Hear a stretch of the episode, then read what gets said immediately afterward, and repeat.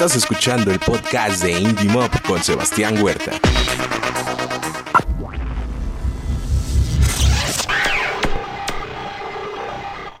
Al aire. ¿Qué tal amigos? Bienvenidos a una emisión más de Indie Mob. Los saluda Sebastián Huerta. Gracias por estarnos acompañando en un episodio más de este Indie Mob podcast. Y hoy estoy muy contento porque ya es un viejo conocido de, este programa, pero tiene nuevas noticias que platicarnos. Estoy muy contento de dar la bienvenida a Soyos. ¿Cómo estás? Muy bien, gracias a ti por invitarme, por siempre dar espacio, por siempre abrir espacio a todas estas propuestas que te escriben y a IndieMob. no, al contrario, eh, pues es que eh, quienes te sigan en redes sociales están al pendiente, pero para los que no, pues ah, estamos aquí para que sepan quién soy yo. Es, soy yo. y este y sepan qué es lo que estás haciendo porque eh, para muchos eres el emoji triste, pero estás haciendo otras cosas también. Sí, pues son cosas que, ya he venido haciendo, bueno, para empezar, ¿qué cosas estoy haciendo? Eh, estoy apoyando en la labor de como de consultoría, como un puesto de, de A&R Junior en la editorial que tiene Simón Medina y Rayleigh. Y paralelamente se me dio el acercamiento con Toy Selecta. Eh, Toy es un todoterreno de la industria, es una persona que yo admiro bastante. De hecho, creo que la última vez que platiqué contigo, justamente recomendé un podcast, una entrevista de él, porque ha estado, o sea, para empezar, fue miembro de Control Machete. Eh, nada más de entrada, eso. Ajá, y aparte, como ha sido productor, como productor colaboró con Cerati, con Celso Piña, eh, con Los Ángeles Azules y aparte es un super A&R descubridor de talento que ha estado detrás de la carrera, por ejemplo, de División Minúscula. Nadie, O sea, nadie sabe eso, pero el Extrañando Casa y el Defecto Perfecto los firmó Toy Selecta desde su disquera en ese momento, que era Sones del Mexide. Eh, entonces ha, estado como, como siempre detrás de muchas cosas y es una persona con mucha visión y, ha estado detrás de ciertos grupos o de ciertas modas cuando hay que estarlo, ¿no? Por ejemplo, de División, cuando estuvo el punk de moda, después se vino como toda la onda tribalera y de cumbia y estuvo detrás de Tribal Monterrey, de Los Ángeles Azules eh, y de muchas cosas, y ahora con el reggaetón, ahora Toy es el que está moviendo muchas de las cosas del, del reggaetón por acá. Entonces, eh, estoy como muy feliz de, que Toy se haya acercado y estemos colaborando y haciendo muchas cosas. Y a la vez agradecido porque es de esas personas que, de repente me escribe y me dice, hey, güey, estás cagando, así no es, es por acá, es así, haz esto. Y un ejemplo claro es que justamente hace una hora creo que subí una historia explicando unas cosas y Toy fue el primero en contestarme diciendo, hey, güey, así no es, es así, así, ya está. Ah. Entonces es, algo que, agradezco mucho, o sea, que, si viene de él para nada me molesta, ¿no? Yo, yo estoy aprendiendo y, absorbiendo. Oye, vamos a por partes. ¿Qué es un A&R? Porque igual también vi las historias y sí vi un corte ahí medio extraño y dije, ¿qué pasó en esa, entre esa historia y esta otra? Eh, bueno, eh, eh, las siglas son artista y repertorio. Eh, eh, tanto en editorialmente como en una disquera cumplen funciones distintas. Primero me voy por la editorial, que es como un mundo que conozco más. en la cuestión editorial son las personas encargadas de recibir los mails, de escuchar como todas las nuevas canciones que llegan, todos los nuevos autores, y son los encargados como de seleccionar qué canciones pueden ir para tal proyecto. Para eso hay que estar mucho en contacto con los artistas, con los managers y con los A&Rs de las disqueras, porque ellos son los que te escriben a ti y te dicen, mira, este Diego Verdaguer está buscando una cumbia, entonces por ahí si tienes una cumbia y ya tú revisas en tu catálogo de artistas si, si hay una ya hecha o le escribes a tu a tu catálogo de artistas a los que les tengas confianza de, oye, mira, hay Diego Verdaguer está buscando una cumbia, así que si puedes, hazte una. Eh, en la cuestión editorial es así.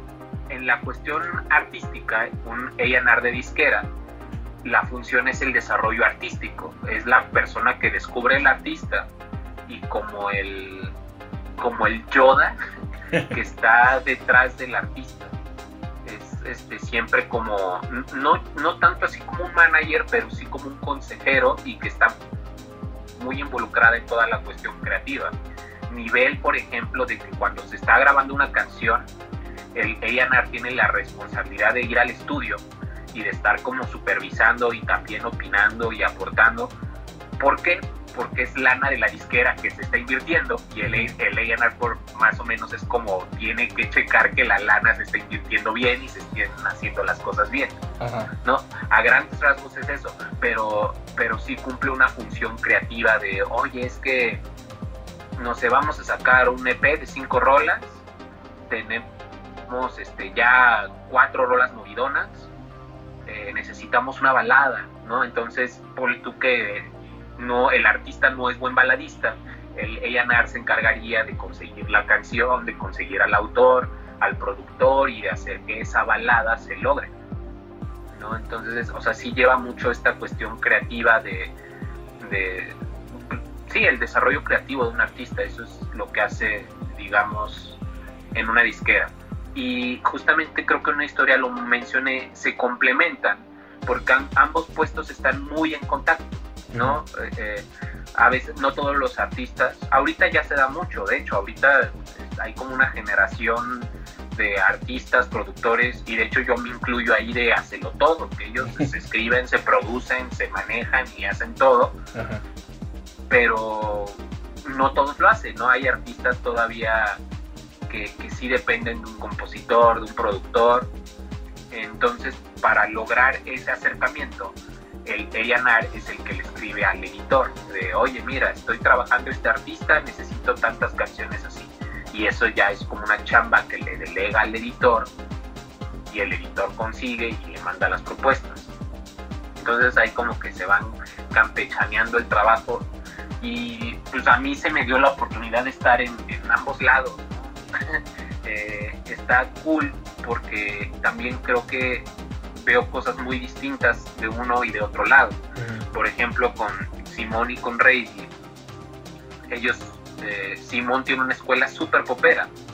Eh, él descubrió a Pablo Preciado de Matiz, por ejemplo, y en sus años de mayor éxito, pues estuvo colocándole a Gloria Trevi, a, no sé, este, Talía y medio mundo. Entonces él, él tiene una escuela como súper popera de cantautor, de autores tipo Matisse, Rayleigh y, y, todo el equipo de trabajo de ahí de, de, la editora de Monster Music va muy enfocado a eso, al, pop, a las baladas, al cantautor y, y yo aprendo mucho desde de ahí y a la vez me relaciono con ese tipo de, gente, con ese tipo de artistas, con ese tipo de ambiente.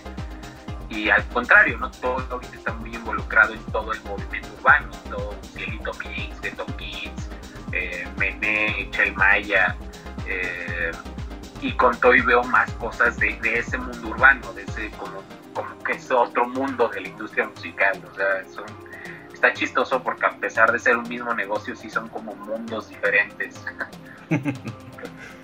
es que creo que a final de cuentas eh, es música, ¿no? Y, a muchos se les olvida que es negocio. O no, no quieren verlo como negocio, pero a final de cuentas para que esto camine como tal, pues tiene que haber toda una maquinaria que muchas veces en la escena independiente no vemos. Sí, este, pues es que también son muchas cosas. Creo que igual aquí te lo he dicho muchas veces o, cada vez que te visito, creo que a veces como artistas independientes pecamos de ignorantes, ¿no? Yo creo que siempre voy a decir que me tardé mucho en buscar a una editora, pero porque te da miedo, porque tú como artista o como autor no crees que Sony, que Warner o que Universal te vaya a contestar. Y realmente aunque sí es un poco complicado y no le contestan a todos, eso sí debo admitirlo, realmente es que siempre están en la búsqueda de nuevo talento. O sea, siempre se está buscando nuevas cosas, eh, siempre están buscando al nuevo Café Tacuba, al nuevo Cerati, al nuevo J Balvin, al nuevo Maluma, siempre. Y, y no solo en México, ¿no? Sino en Argentina, o sea, no importa que seas mexicano, si tú mandas un mail a Sony Argentina porque aquí en México no te pelaron y allá sí les gustó, existe la posibilidad de que pase algo. Eh, entonces, e, es eso, a veces pecamos de, ignorantes, de nos da miedo tocar la, la puerta, pero pues las puertas ahí están, ¿no? Y lo peor que te puede pasar es eso, ¿no? Que no te digan nada, que no te contesten y de ser así, pues estarías en el mismo lugar en el que empezaste, o sea, no, no estás retrocediendo. Entonces, pues nada más anímense a, hacer las cosas. Eso es muy cierto lo que comentas de si, si no es aquí, en otro lado será. Eh, digo, es un ejemplo similar y de este lado. Eh, para un concierto hace algunos años de Jarabe de Palo, me metí, busqué el correo de la prensa y me resulta que fue de la. No, me acuerdo si fue Jarabe Palo o un artista argentino. No me acuerdo quién fue. Pero mandé el, correo a la prensa del país natal del artista. Y desde allá le mandaron el correo al de prensa de México. De por favor acredítenlos. Y yo así de, bueno, mames, sí se puede. Sí, y, y, luego está bien chistoso porque cuando te contestan de la filial de otro país, como que son más buena onda. A mí me pasó algo similar con Warner. Eh, aquí te estoy hablando de, yo como compositor, yo como artista. Cuando empecé a buscar editoras, pues le mandé correos y le hablé a medio mundo, ¿no? A los que... Y de hecho, eh, luego la pregunta de siempre es, ¿cómo les hablaste? Güey, pues me metí a internet, le puse Google Universal y ahí en el contacto marqué el número que había. Entonces, así como que, yo investigué y me presentaron y no, o sea, realmente así conseguí los contactos, ¿no? Me metí a, Google y, a las páginas y ahí en el directorio a los números que había. Me pasó que en Warner, que en la página de Warner no encontraba un número de México. No me acuerdo si no encontraba o no me contestaban. Y encontré un mail de España.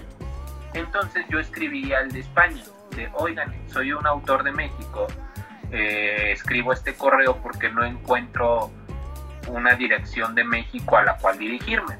Este, si ustedes me pudieran proporcionar una o si les puedo hacer llegar mis canciones, estaría increíble. Y me contestaron creo que al día siguiente y me mandaron justamente el teléfono de la oficina de México y no solo el teléfono, sino el celular personal del, del de México, del A&R encargado. Marca el celular, creo que un par de veces, nunca me contestó, obviamente, porque era un número extraño, pero sí se me hizo muy curioso eso de, órale, o sea, me pasaron hasta el celular.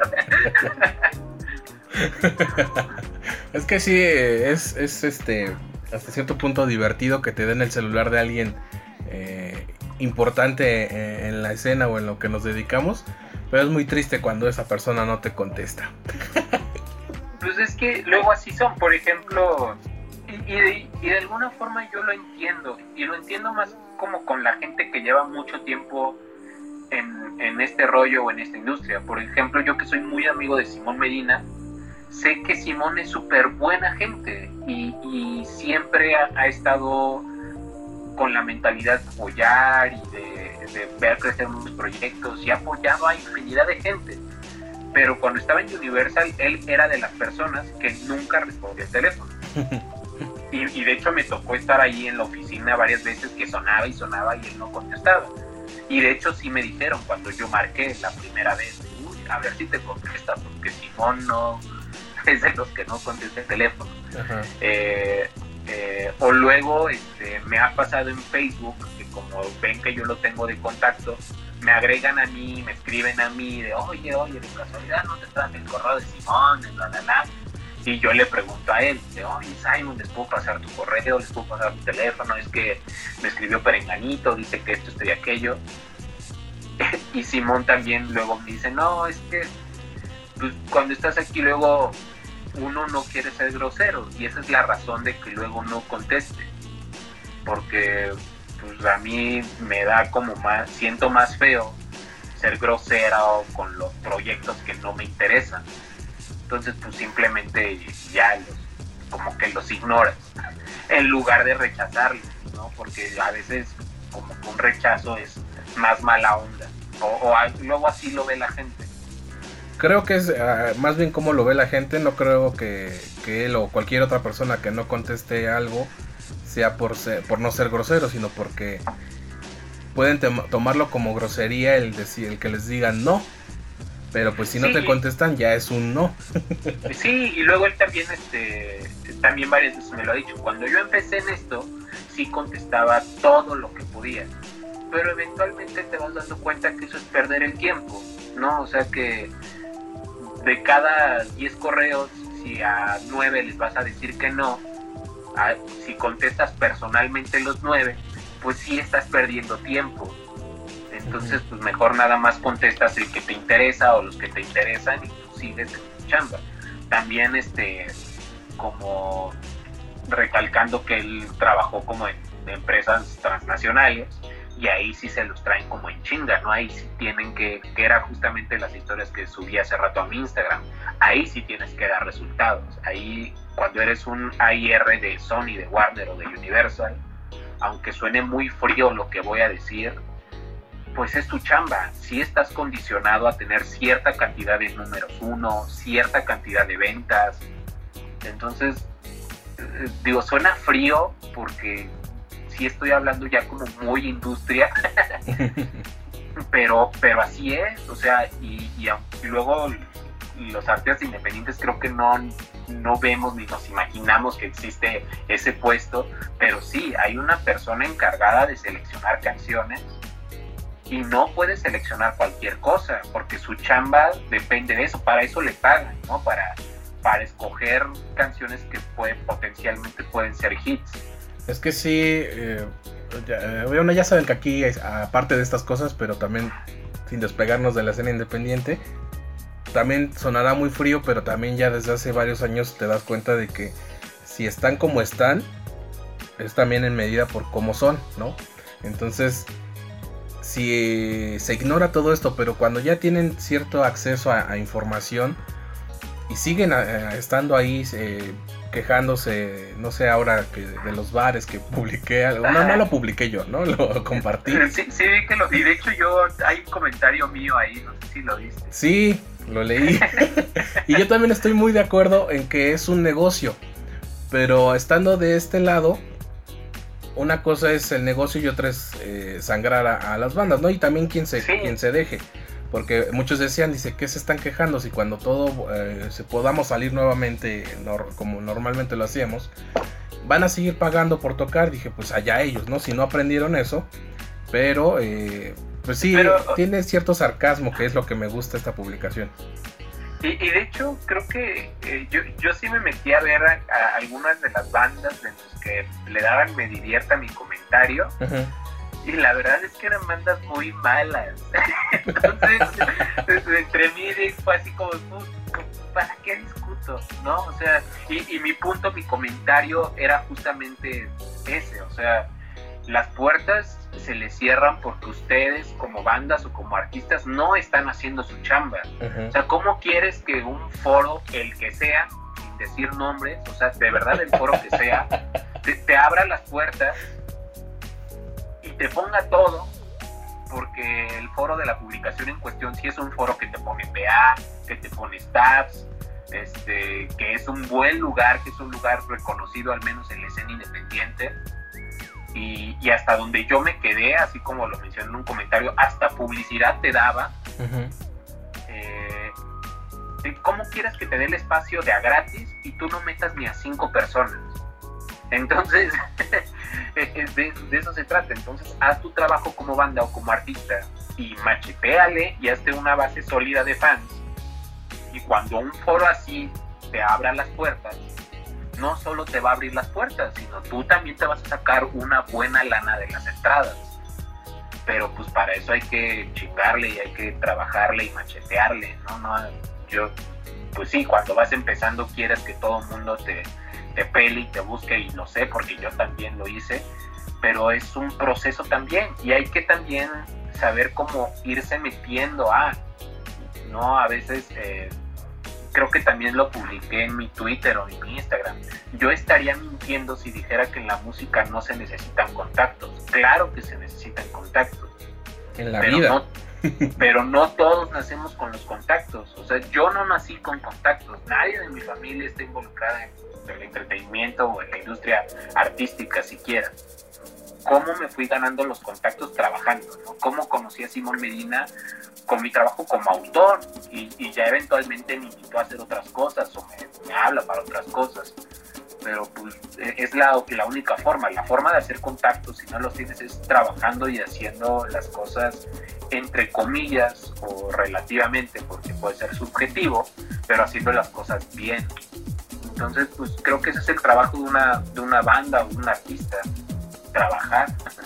Sin duda lo que tienen que hacer es trabajar, pero pues no, no lo entienden muchas veces, pero bueno, aquí seguiremos diciéndoles que, tienen que trabajar y justamente sobre eso y también pues un poco ligado a la escena independiente, eh, que de hecho es el motivo de, de, la entrevista además de, la firma de tu contrato, de que ya después ya no nos vas a hablar. es eh, pues de esta relación que hay con Rayleigh y que sabes que abrió un estudio y que está apoyando a, bandas independientes que ya están trabajando, bueno, no bandas, artistas también que están este eh, trabajando en conjunto con él. Pues eh, bueno, primero así como lo del lo del contrato.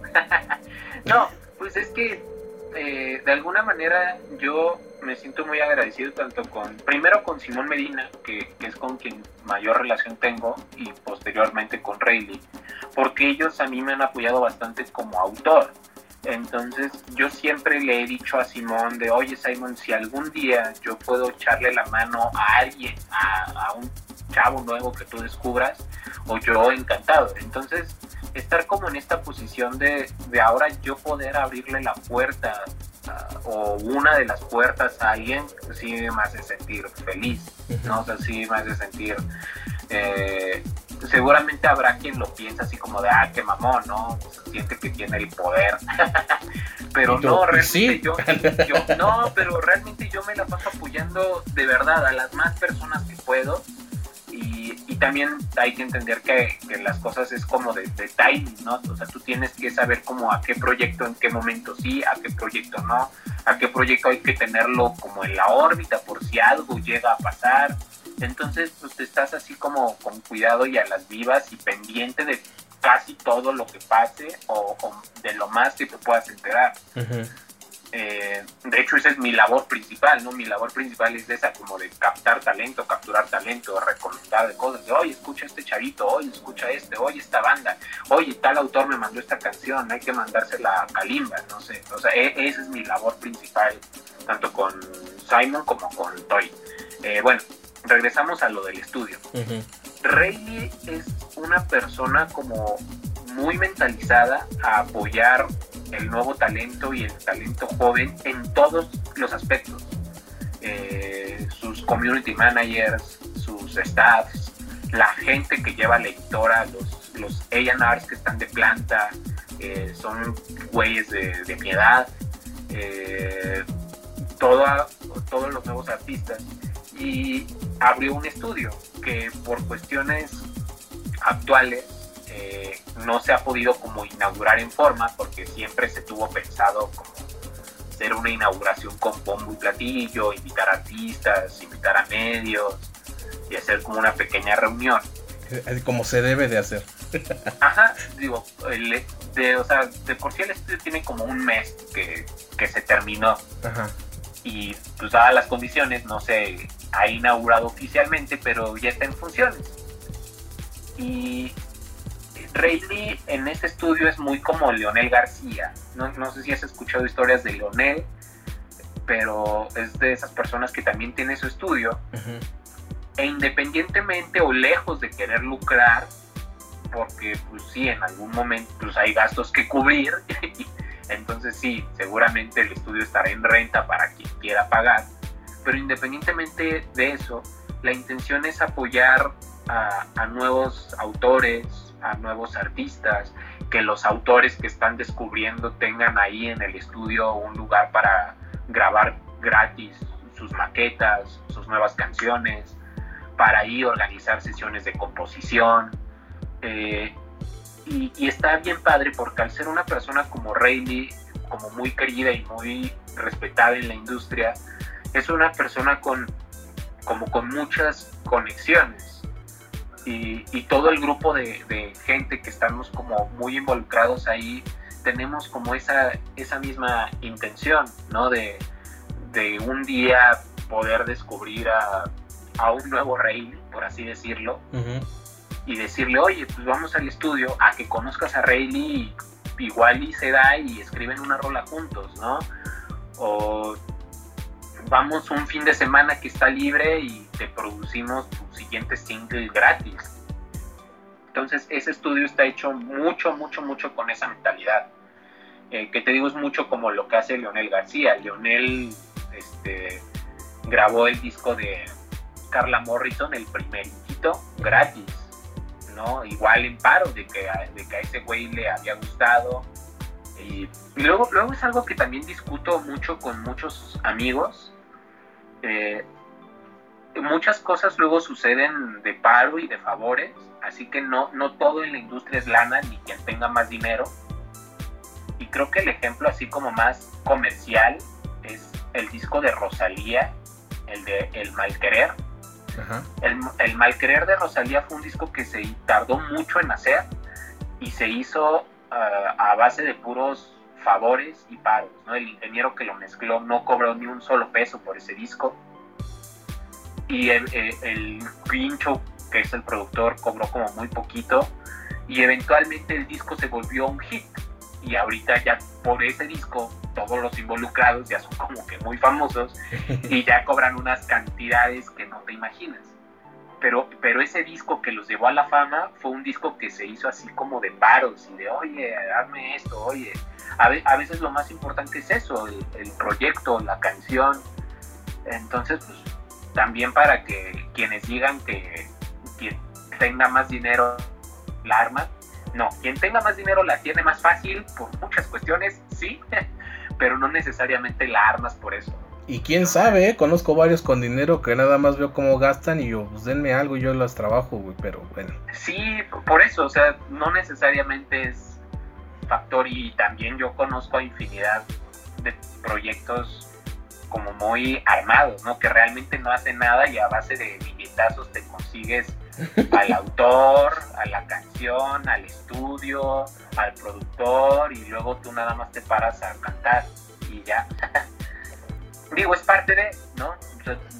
si tienes la posibilidad, pues es un camino válido, o sea, tampoco está mal del todo, podría decir que está mal porque decirlo sería como quejarme del vato que sí tiene la oportunidad de estudiar en Harvard y, y como odiarlo, así como de, ah, pinche mamón, tú tienes de dinero y por eso estás ahí. Pues estudiar en Harvard tampoco es cualquier. No, entra cualquiera. O sea, ¿no? Entonces, en industria entonces en la industria musical es igual. O sea, sí, quizá la lana te lleva a algún sitio más fácil, pero ya estando ahí no es cualquier cosa, ¿no? Ya también depende de ti como artista y de muchos otros factores. Entonces tendremos que esperar a que todo esto termine para que se pueda dar la, inauguración como debe de ser. Pero dices que ya, ya está en, en operaciones, ¿no? Sí yo, sí, yo no he ido. yo me he enterado por fotos y por las historias de Rayleigh, porque yo me quedé hasta ahí. De hecho, lo querían inaugurar como para empalmarlo con el cumpleaños de Rayleigh, que fue, según yo, como a mediados de abril. No, pues no. Y pues no. Entonces, este, de hecho, esto pasó que creo que ni siquiera habían terminado el estudio para esa fecha. Y ya cuando recién lo terminaron, ya lo empezaron a, ocupar, ¿no? Y digo, no está mal, para eso es. Pero no, no, no, no lo han inaugurado. No, es que sí, esta situación eh, vino a, a tirar muchas cosas, pero espero que no carreras. Sí, bueno, quién sabe. O sea, carreras sí, sí, no creo, pero pues es que yo estoy como muy de este lado, ahorita muy del, del rollo urbano, y aunque sí afectan como los shows en vivo y la onda esa de que muchos eran DJs, tocaban cada fin de semana, en fiestas y todo eso, pues a fin de cuentas muchos siguen trabajando y lanzando rolas y todo eso, que es algo que ya hemos platicado casi mucho los artistas reggaetoneros y de trap, ¿no? Que cada mes tienen una rola nueva. eh, y ayer yo estaba buscando ah, en, en, la noche una banda de punk, de, de, pop punk para hacer unas cosas y me puse a revisar como varias bandas de las que considero que tienen como más ondita actualmente. Y sí he visto que al menos ese sector sí como que sí se les vino abajo, o sea, sí están muy apagados todas esas bandas. Y pues sí, porque ellos como que no tienen forma de armarlas sin shows no ni modo de que se la pasen sacando canciones mes con mes así durante esta cuarentena eh, no sé o sea como que sí es otro mundo y, y, a ellos o a las bandas como alternativas sí he visto como que sí se han apagado un poquito y se les han bajado sus números creo que es por lo que me decías tú que muchas de estas bandas eh, son de una generación en la que eh, todavía se creía que iba a llegar el productor y los iba a llevar a la disquera y de repente al día siguiente, ¡pum!, nueva banda famosa. Y para eso obviamente se necesitaban las presentaciones en vivo. Y yo creo que, bueno, yo no soy músico, ¿no? Pero también sentí un poco de incertidumbre cuando empezó todo esto a decir, eh, ya no va a haber tocadas, ya no va a tener trabajo y así de, no, pues si tu trabajo no está directamente ligado con las eh, tocadas, es una parte, ¿no? Tu trabajo también es eh, como más de, de, redes y este trabajo de oficina, de, mesa, como le quieran llamar. Y entonces no tienen por qué pararse las bandas, ¿no? Pero eh, creo que todos se volcaron a hacer eh, transmisiones en vivo, no en las mejores condiciones. Ya, Justo e, ese, ese fue otro problema, ¿no? Ajá. Que cuando empezaron las transmisiones en vivo, es más, no recuerdo si hasta lo publiqué, pero sí me acuerdo que que le dije a mi papá como una analogía de la película este de, de Ready Player One, Ajá. porque desde ese momento yo sentí que, que el mundo se encaminara a eso, fue así como de, ok, sí, ahorita te están regalando todo por la situación, ¿no? Te están regalando un mes, creo que hay HBO, eh, las, el Circus Soleil, creo que hizo igual varias transmisiones gratis, varias obras de Broadway, los artistas empezaron a hacer transmisiones en vivo y lo que yo le dije a mi papá es eventualmente esto va a costar, ¿no? ¿Por qué? Porque es el paso lógico, uh -huh. Porque no, no se sabe cuándo se vuelva una realidad ni cómo va a ser la nueva normalidad, ¿no? Justamente hoy, primero de junio de 2020, que estamos haciendo esta llamada, en México se regresó a la nueva normalidad, entre comillas, no, no, sabemos cómo va a ser la nueva normalidad. O sea, los shows o los bares o los antros creo que regresan todavía hasta octubre, noviembre. Sí, va a estar cabrón. Eh, y sí, ese paso lógico de que, eh, de que esas transmisiones en vivo se tenían que monetizar. Eh, pero yo creo, hubo de dos. Hubo quien sí medio lo supo aprovechar y, y se mantuvo en números. Hubo quienes se atascaron y, y de cierta forma empezaron a regalar su trabajo porque en este lapso de tres meses ya hicieron 50 transmisiones en vivo. Entonces, pues para cuando quieran cobrar, nadie va a pagar, güey. Así como de, güey, ya te vi 50 veces y hay 50 videos guardados en Facebook de lives que hiciste. Pues como, ¿por qué pagaría 100 pesos por ver un concierto tuyo? Uh -huh. eh, y otra, justamente esto que dices, de que no se preocuparon mucho por la calidad. O sea, muchas veces era así como grabado de, del smartphone de, de, mala calidad, con la misma bocina del smartphone, con la cámara del celular. Y pues quizá una vez está bien, ¿no? Como para probar. Pero ya aventarte así varias está complicado. Y justamente el rollo este de monetizar los, los live streams es que tengan una calidad no es que ya el audio va por una interfaz, ya no es la cámara del celular, sino ya van como a 3, 4 cámaras, y hay quien hace el switch el cambio. Eh, y hay como, como interfaces también para eso. Justamente hace como un mes Toy me escribió para, para que yo le recomendara un par de interfaces que justamente trabajaban con el, con el iPhone, ¿no? El iPhone que sí tiene como una buena calidad de video, al menos los últimos modelos. Entonces sí hay como marcas como Roland, como Boss, ah bueno, creo que son de la misma. Este, esto no es pagado, ojalá ya patrocinenme. Este, pero, pero sí hay marcas como, como Roland, por ejemplo, que tienen un par de interfaces que literalmente se conectan al celular y ya tienen como entrada para varios micrófonos, para varias cámaras. Y está bien cómodo porque ya, lo, ya todo lo haces desde el celular y puedes hacer una transmisión en vivo este, directamente ya con varios instrumentos que están pasando por una mezcladora, con varias cámaras, y tú ahí mismo desde quizá otro dispositivo que tengas, ya ir como haciendo los switches de, las cámaras que tengas, o subiendo o bajando el nivel de tu voz, poniendo efectos. Y se, me hace muy cool porque tampoco son... Creo, creo que es algo que, que eventualmente muchos músicos o bandas van a tener que adquirir. Que quizá ahorita no todos tienen o tenemos la posibilidad, pero tampoco es algo caro y, eventualmente va a ser como una inversión más, ¿no? Así como tener tu micrófono o tus bocinas para ensayar, va a ser necesario tener una de estas interfaces para poder hacer transmisiones en vivo. Un cartón de chelas menos en fin de semana y seguro que sale. Pues sí, no, pues sí, es que de verdad no, no es nada caro pero pues es que a veces como que tenemos gastos muy tontos. pues ahí está, amigo. Sí, es así como de... Ajá. Ah, güey, eh, te iba a decir, es así como de cuando escuchas que un vato te dice que no tiene dinero, pero todos los fines de semana lo ves así siempre hasta atrás en todos los lados. Y así como, ok, por eso no tienes dinero, güey. O sea, te chingas mil, dos mil pesos cada fin de semana en puro alcohol. Y eso es poco, ¿eh? he visto cuentas más grandes. pero sí, eh, creo que eh, es muy trillado esto, pero el que quiere puede.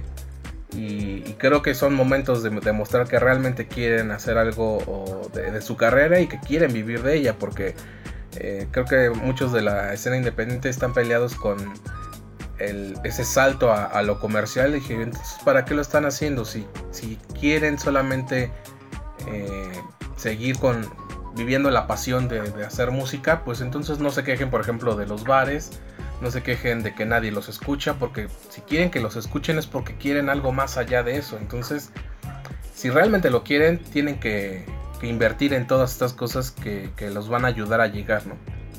Sí, y bueno, así como lo dices, tengo varios amigos muy talentosos. Uno me escribió así la semana pasada, justamente hablábamos de, de lo de Toy Selecta y yo le dije algo así como de, güey, pues es que aunque seas un muy buen proyecto, nadie se va a fijar en ti si no estás haciendo nada.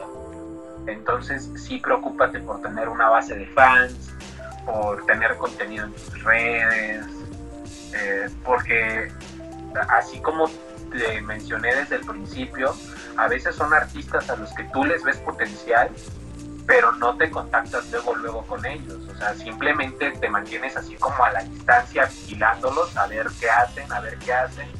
Y de repente ves como que hace algo más chido o que ya está jalando más gente. En ese momento es en el que te acercas. Es así como de, ok, ya vi que esto puedes lograr tú solo.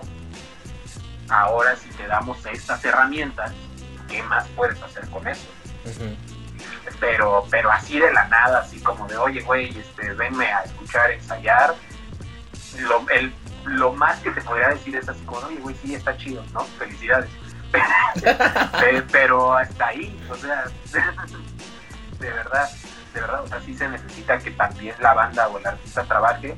Y eso mismo te motiva a ti. Cuando tú ves que alguien trabaja, o sea, cuando luego a mí me manda un artista o un autor canciones, eso te, prende y te emociona mucho más, porque una semana te manda una y dices, oye, esto está bien chido. Y luego a la siguiente semana te manda ya tres canciones igual de chidas. Y dices, oye, güey, qué chingón, sí hay que hacer algo, sí, ahorita mando esta tía. Pero porque e, e, esa como inercia que él trae es la que te motiva. Pero en cambio, cuando ves a alguien que hace algo medio chido y que de repente se medio apaga y pasan dos meses y ves que no hizo nada, tú también como, es así como, ¿por qué le voy a hacer caso a él que no está trabajando? O sea, voy, voy a perder mi dinero, o sea, si voy a invertir en él, igual y no me da nada, porque pues así como veo no, no hace nada, no está chambeándole. Así es, amigo. Muchas gracias por eh, enlazarte a Indie Mob. Siempre me da mucho gusto platicar contigo y, que tengas muy, claras estas cosas y más porque eh, vienes de la escena en la que siempre, de la que siempre hablo, pero ya estás en otra de la que muchos eh, quieren llegar. No, gracias a ti por el espacio, ¿no? Y como consejo o comentario para todos, no, no es imposible ni nada del otro mundo llegar a una disquera, un editor, un manager, solo hay como que trabajar bastante y sigan en mis redes sociales. Arroba soy os. H-E-Y soy O-S. Porque yo también tengo mi proyecto y voy a sacar canciones. muchas canciones. sí, muchas, muy divertidas. Soy Os, muchas gracias. Gracias también a ustedes por habernos escuchado. Soy Sebastián Huerta y recuerden que juntos hacemos escena. Por favor dame una señal de que esto no es un juego de azar. Porque si me enamoro pierdo y aposté todo a tu corazón. Dime que es normal perder el juego por querer ganar. Porque si no es así no entiendo y aposté todo a tu corazón. Te pone loca que juegue tu juego te enamora. Sube la apuesta y vámonos a solas.